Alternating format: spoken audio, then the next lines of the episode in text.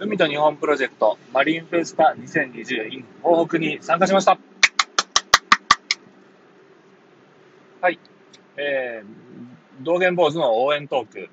えー、この番組は、えー、一人町づくり団体道元坊主の代表、私、シンが、えー、日頃の活動や、えー、町づくり、田舎暮らしの魅力について、えー、語るというものです。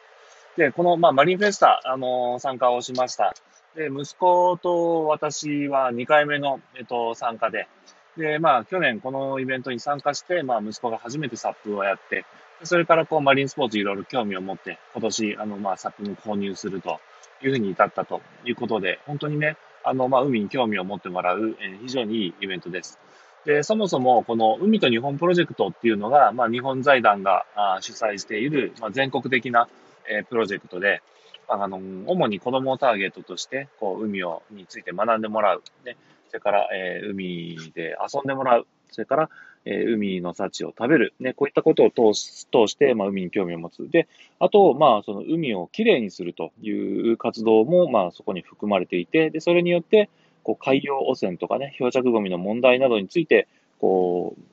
関心を持ってもらうきっかけとしていただくというね、本当に非常にもうあの理念についても本当に、あの、特に東北町の子供としては、あの、海を大事にする子供に育ってほしいですから、あの、そういうイベントがね、東北町で行われるというのは、ほんとても素晴らしいと、積極的に参加していきたいなと思っているところです。で、やっぱりだからこのイベントも、あの、マリンフェスタ2020、これも、まあ、ちょっと今回はですね、えっ、ー、と、去年かなり、あの、四五連の協力なんかも参加なんかもあって、えー、すごく盛大に、あの、行われました。でも、ちょっと今年、まあ、あの、コロナの影響も、えー、あって、あの、大々的な、こう、えー、広報などはちょっと行わずに、あの、少人数、えっと、だえー、大人と子供と合わせて、まあ、50名ぐらいと、それからプラス、あの、下関のサッカーチーム、バレイン下関さんの、こう、も参加をしていただくというような形で、まあ、ちょっとかなり、あの、規模としてはコンパクトに開催をされました。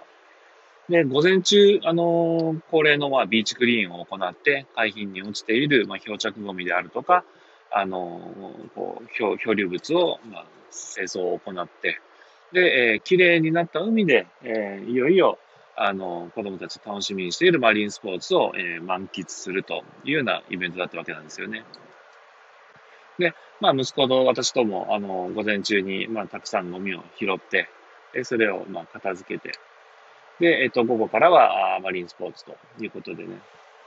今回、あの、まあ、息子はもちろんサップも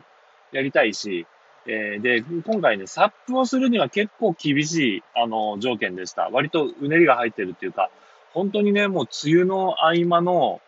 こう、まあ、前後すごい雨が降って、合間のもうギリギリなんとか、もう降雨量も最小限、曇りの範囲内で、えー、実現できましたっていうような、もう本当に奇跡のような天候条件だったんですけれども、なので、海が若干こう荒れているというか、まあ波が立っている。あその、私たちがイベントやっているあのビーチの、えっと、隣、あの、角島大橋の下では多くのこうサーファーがあのサーフィンを楽しんでいるというような環境だったので、むしろサーフィンに適している条件だったんですよね。で、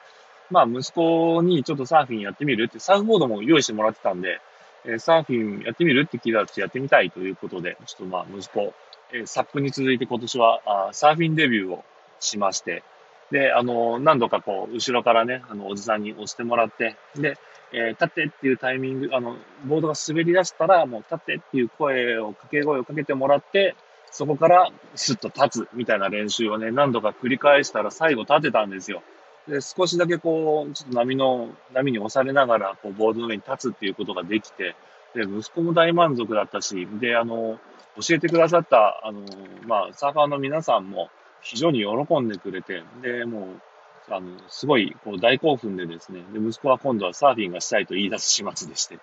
まあ、これも本当に、まあ、私としてみれば、私ももともと、まあ、サーフィン少しだけやってたので、あの、嬉しい悲鳴というかね、大歓迎だなと思ってます。で、まあ、もちろん、サップもやったし、で、あの、クリアカヤックも声だし、で、あの、バナナボートも乗りました。で、バナナボートもね、もうこれ結構大きいまでガンガン行ってくれるんですよ。で、息子割とビビリなので、あの、バナナボートは一番怖かったって後で言ってましたけどね。まあ、これも、だんだん慣れてきて、スリルが楽しくなってくると、まあ、バナナボート乗りたい乗りたいっていう風になってくるんだろうとは思いますが、まあ、そういった、まあ、あの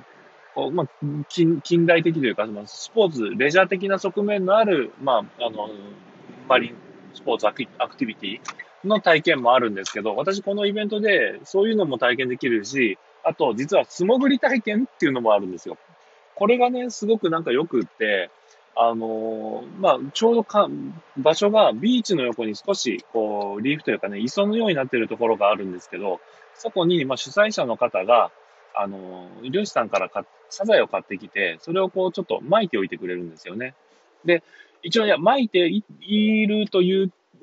です、現実そうなんですけど、そのイベントの定義としては、すごくサザエがたくさん住んでいる磯があるよと。そこで潜って、えー、サザエを取ってもいいよっていうような、あの、設定になってます。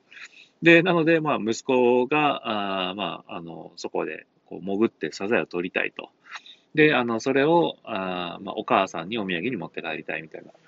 形ですね。なので、えー、お母さんのために頑張って潜ってサザエを取るという、えー、ことで、あの、張り切っていくわけなんです。で、私は、まあ、子供の頃から普通に、こう、海で遊ぶって言ったら、あの、土井ヶ浜の、えっ、ー、と、砂浜のビーチで、え、海水浴、泳ぐのはもちろんなんですけど、まあ、あの、つば式っていうところのね、もう本当ゴロゴロ岩がしているようなところでも、あの、海水浴はしてたんですよね。で、そこはそこでまた楽しさがあって、えっ、ー、と、一眼のあの、なんていうか、水中メガネをつけて潜ると、あの、岩の間でこう、魚が泳いでるのを見たりだとか、ね、で、あの、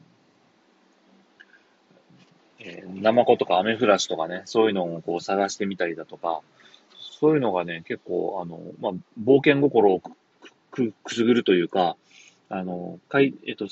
ビーチ、砂浜のところでね、一眼つけて潜ったところで何にも楽しくないんですよ。ただまあ、浮き輪でプカプカするとか、あとまあ、海水浴客がいっぱいいて、その、その場所全体に楽しい雰囲気があるっていうのは、あの、それはそれで楽しいからそっちも行きたいんですけれども、ただまあ、その家族だけで、こう、岩みたいな、磯みたいなところに行って、そこで、こう、水中探検をするような、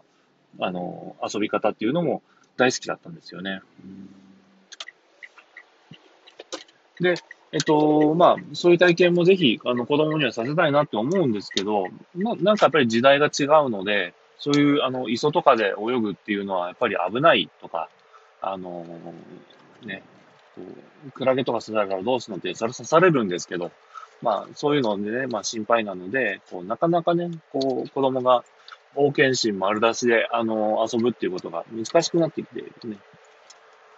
そういうところで、まあ、こういった、あの、機会があって、えー、素潜りをやってみるっていうのは、非常に貴重な体験だったんじゃないかなと思います。でね、実際、あの、子供は、息子は、あの、ライフジャケットをつけていて、それから、あと、あの、ウエットスーツも着ているので、あライフジャケットがもちろん、あの、沈まないため、浮か、浮くための、あの、ギアなので、えー、めちゃめちゃ浮いちゃうんですね。で、また、えっと、ウェットスーツっていうのも、これもかなり浮力があるので、えー、ウェットスーツ、うん、ライフジャケット脱いでも、まだ潜りにくかったみたいで、かなり悪戦苦闘して、で、ゴーグルつけてて、そこにサザエは見えてるんだけど、なかなかそこまで手が届かないっていう、えー、苦労し、苦労して潜るっていうのを練習をしました。で、これいいのがやっぱり後半だいぶ上手になってくると、あのー、効率よく潜れるようになって、で、あの、何個か連続でババンとこう撮ったりなんかもしたんですよね。で、その様子を、まあ、あの、テレビ局の方がこう見てくれていて、で、えっと、取材をしてくれました。で、テレビ局の方の GoPro で、えっと、息子が水中で、こう、サザエを、えー、掴むところをなんか撮ってくださって、で、これがね、近々、あまあ、番組の中でニュースなのかな、えー、のコーナーでちょっと使用させてもらいますねっていうふうにちょっとお話を聞いているので、まあ、父子ともども、えー、楽しみにしているというところです。まあ、そんなわけでね、こう、一日、えー、海で遊び倒して、えー、息子も本当に楽しかったと、えー、言っています。で、また、あのー、海についてね、興味を持って、で、綺麗な海を守っていこう。で、次に引き継いでいこうっていう気持ちまでね、こう、発展させていけれたらなと思ってます。また来年もおそらくこのマリンフェスタ開催されると思いますので、まあ皆さんよろしかったら、ぜひ、参加をされてみてください。以上です。